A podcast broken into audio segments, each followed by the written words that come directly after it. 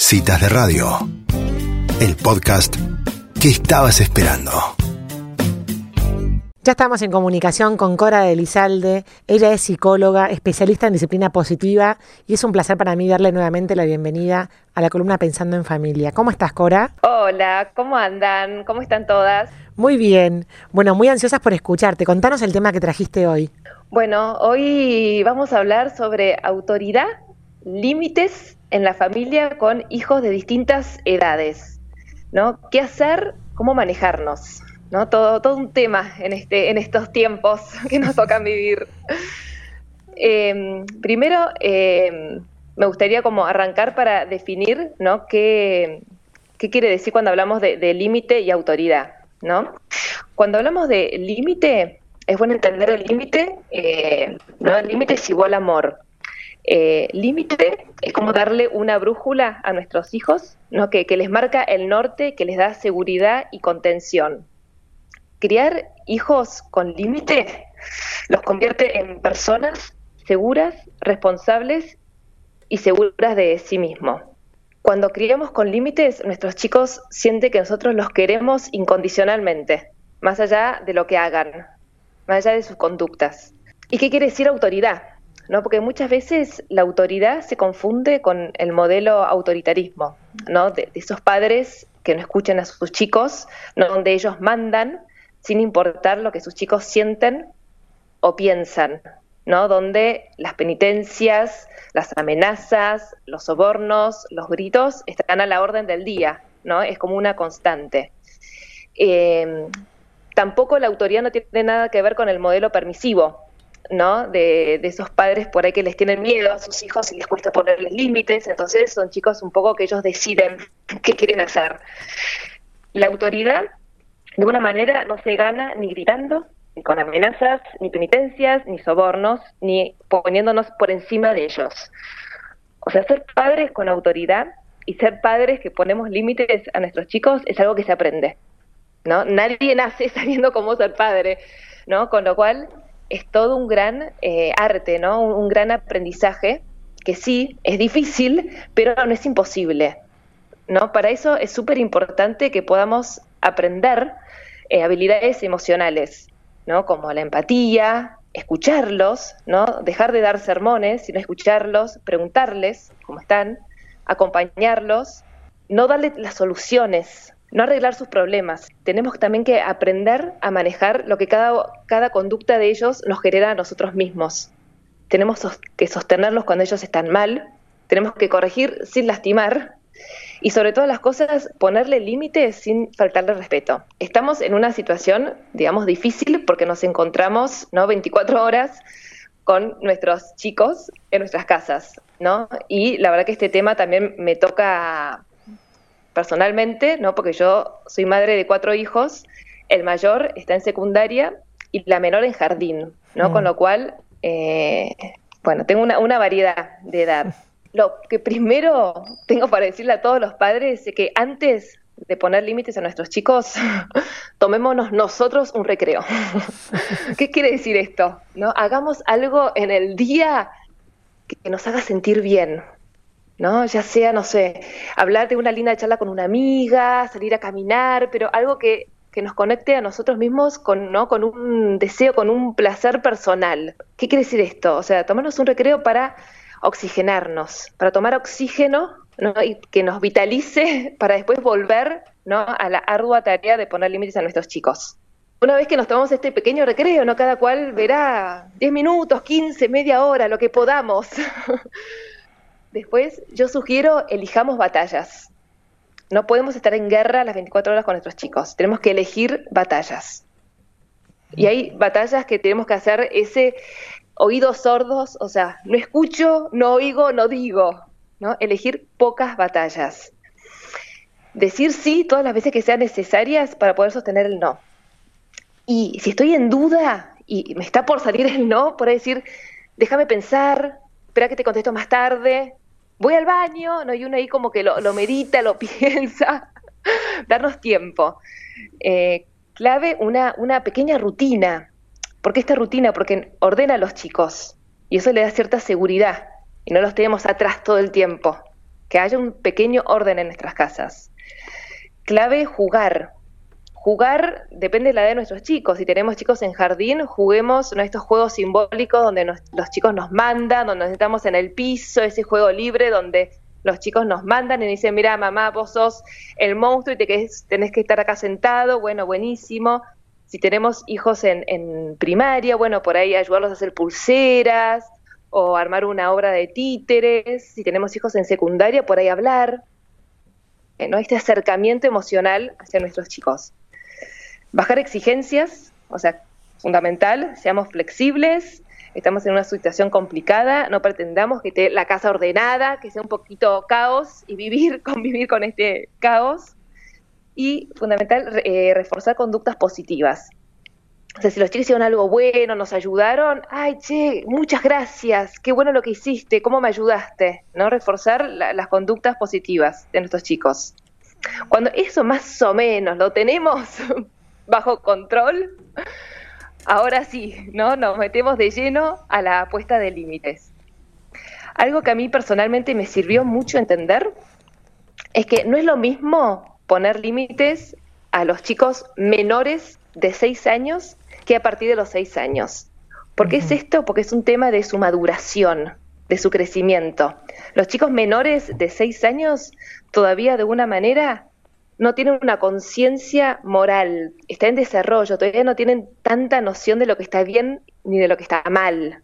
Ellos no hay tolerancia a la espera, no pueden esperar, están gobernados por impulsos, con lo cual todo lo quieren ya, no me, no me atiza el pensamiento.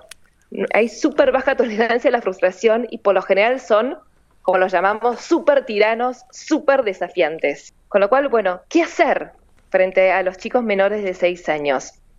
Son cuatro pasos sencillos. Primero es anticipar. Y ahora les voy a poner claros ejemplos. Primero me anticipo. Después establezco el límite, establezco la pauta. Después me ocupo que lo cumplan, tengo que poner mucho el cuerpo, porque la palabra para los chicos no es suficiente. Y después empatizo y valido sus emociones. Vamos a poner eh, dos ejemplos. El primero es, el chico se está bañando. ¿No? Chiquito bañándose en la bañadera, feliz de la vida, buenísimo, y de repente es, bueno, hay que salir. Me anticipo, mira, yo voy a sacar el tapón. Cuando se vaya todo el agua en la bañadera, tenés que salir, ¿no? Con lo cual yo me anticipé. Establezco el límite. Bueno, ya salió el agua de la bañadera, hay que salir. Por supuesto que el chico menor de 6 años no te va a decir, ay sí, mamá querida, voy a salir. No, te va a decir, ni loco, no salgo. Entonces, lo que tengo que hacer es me ocupo de cumplirlo, porque yo ya le dije, yo ya establecí el límite, entonces tengo que de alguna manera cumplirlo. Hmm. O sea, somos esclavos de nuestras palabras. Si dijimos algo hay que cumplirlo.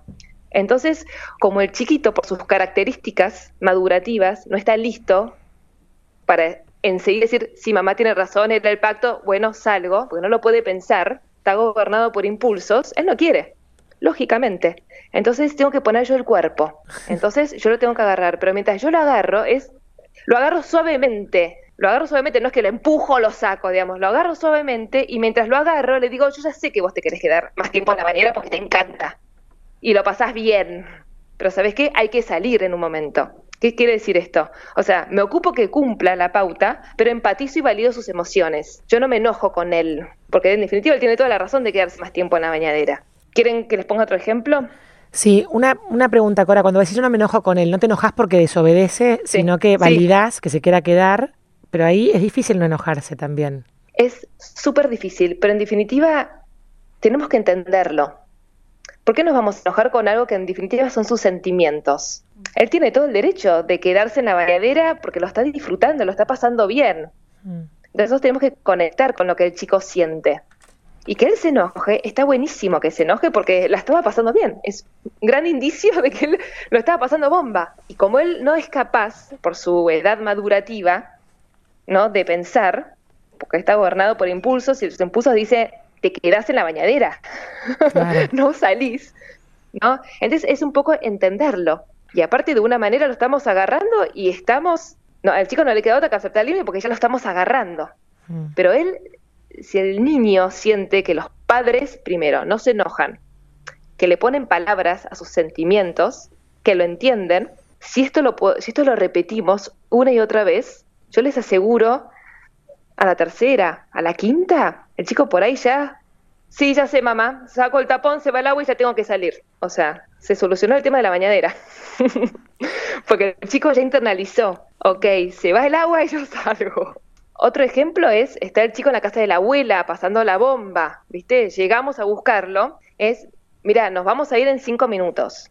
Los chicos menores de seis años no tienen mucha noción del tiempo, pero por lo menos internalizó que en un momento corto se va a tener que ir de la casa de la abuela. Entonces me anticipo, establezco el límite, nos vamos.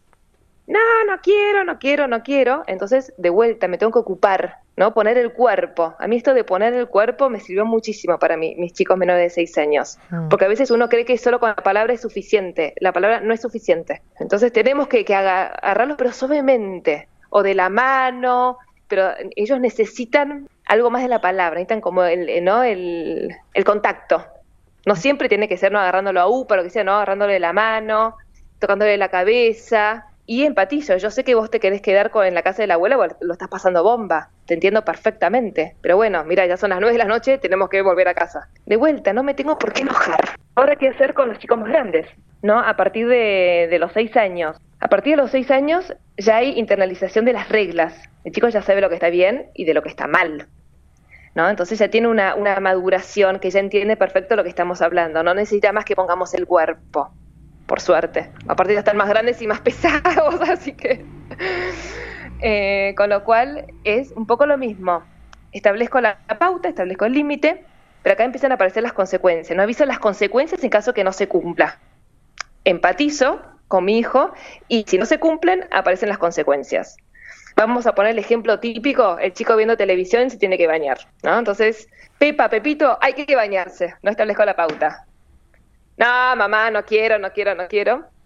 Entonces, mira, eh, si no te vas a bañar, te tengo que apagar la tele. no es como, es la, la consecuencia. Entonces, no, uno, y el chico dice, no, no quiero, no quiero, bueno, mira, te voy a apagar la, la tele para que te vayas a bañar. No es que si el chico me dice que no, lo tengo que mandar al cuarto en penitencia. ¿no? La consecuencia, en definitiva, es totalmente, son avisos, son recordatorios, o sea, no tiene nada que ver con la penitencia, ¿no? Son inmediatas y está totalmente relacionado con el hecho. El hecho es que el chico está viendo tele, por eso no se quiere bañar. Entonces, de vuelta, no tengo por qué enojarme.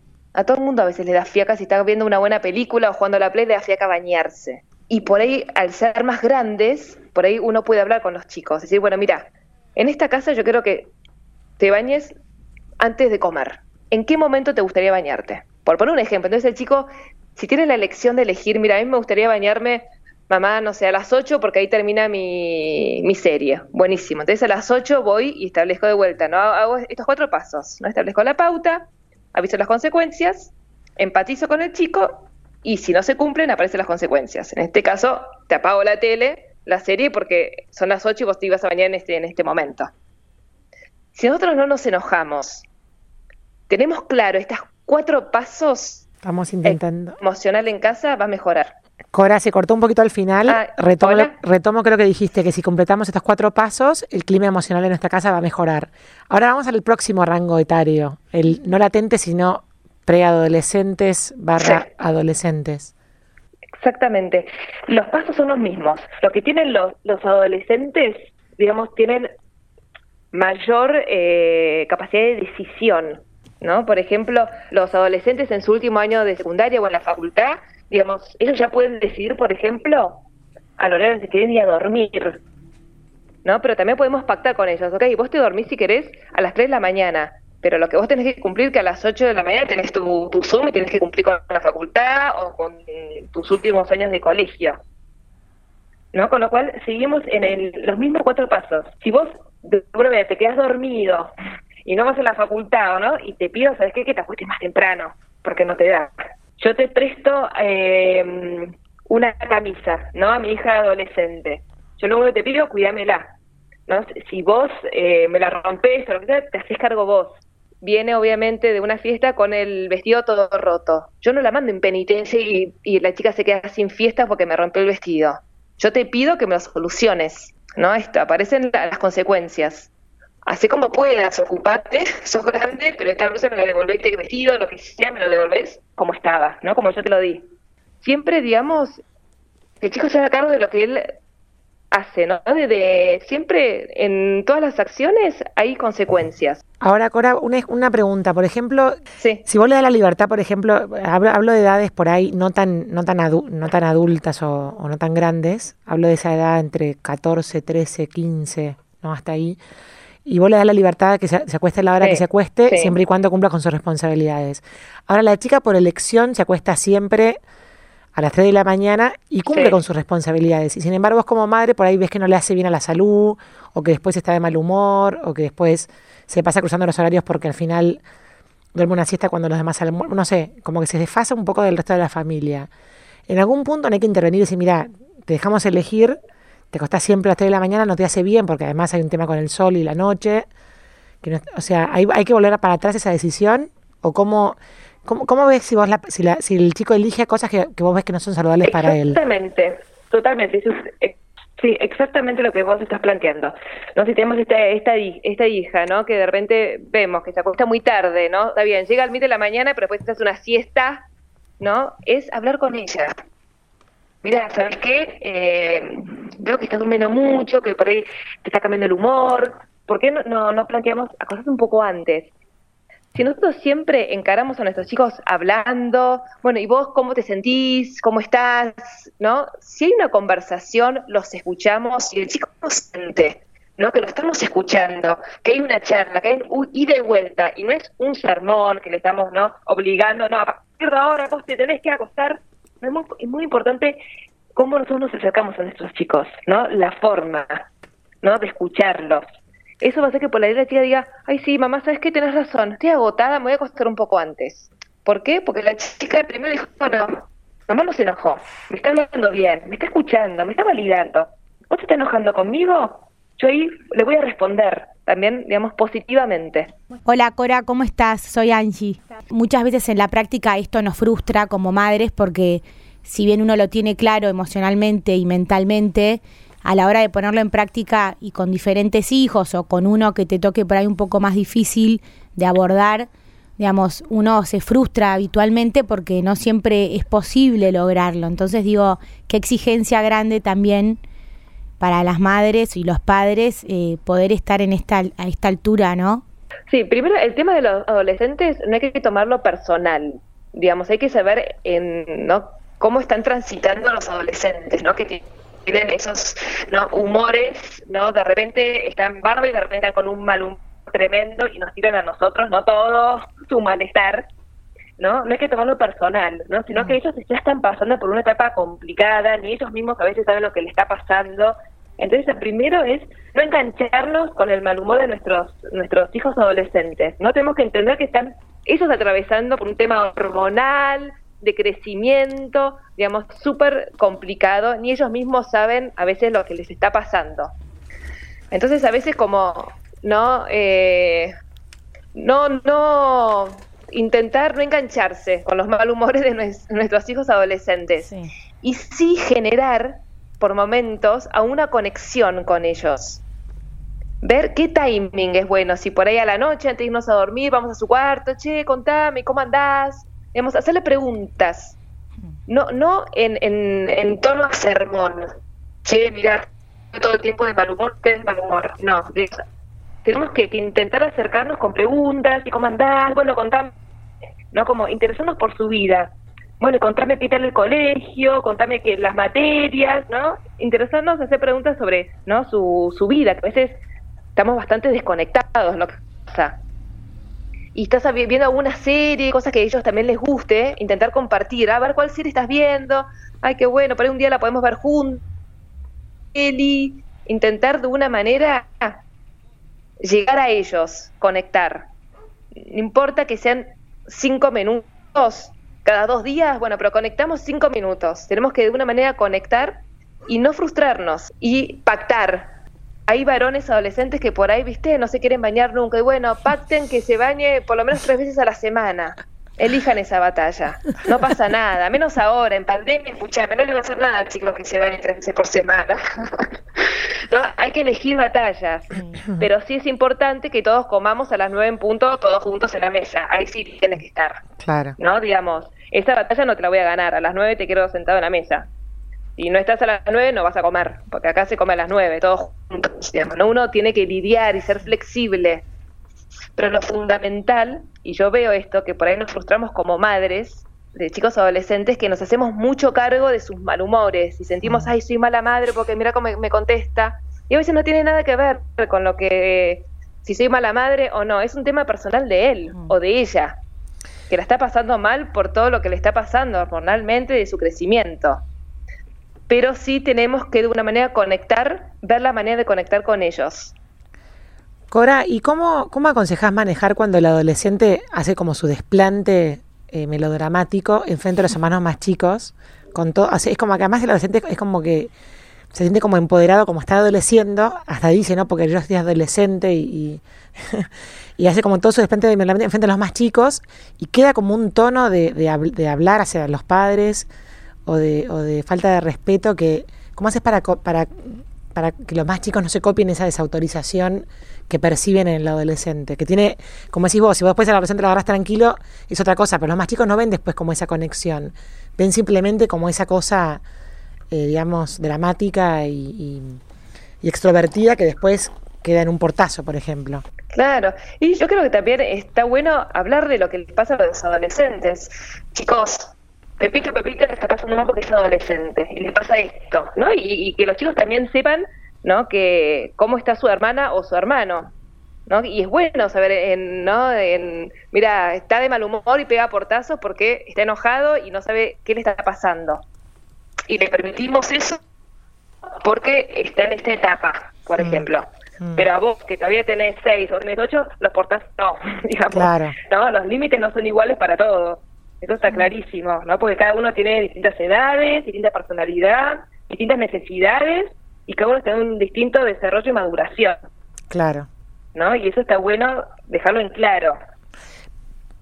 Está bien. Él, él acá me habló mal, me habló mal, entonces que yo voy a hablar con él para que esto no vuelva a suceder porque nadie nos tiene, o sea, nos tenemos que tratar bien en toda la familia. Claro ejemplo, ¿no? Yo a vos no te grito para que vos tampoco me grites, porque si yo le grito al adolescente y después le pido no me grites, y bueno, vos me estás gritando, te va a decir. Mm. Entonces también tenemos que dar el ejemplo. Y yo calculo que si intentamos gritarle al adolescente con el tiempo, el adolescente no nos va a volver a gritar. Buenísimo, Cora. Bueno, lamentamos muchísimo las, los problemas de comunicación que hemos tenido, pero la verdad que, que ha sido muy clara y muy interesante siempre todo lo que traes. Así que te agradecemos muchísimo por esta columna. Bueno, espero que, haya sido claro todo. Es un tema súper interesante y, y, los aconsejo a todos los padres, ¿no? Que, que se puede. Es difícil criar sin amenazas, ¿no? Y sin penitencias, pero sí se puede. Así que los invito a todos a, a incursionar este, esta nueva crianza positiva. Muchísimas gracias, Cora de Lizalde, por esta columna Pensando en Familia.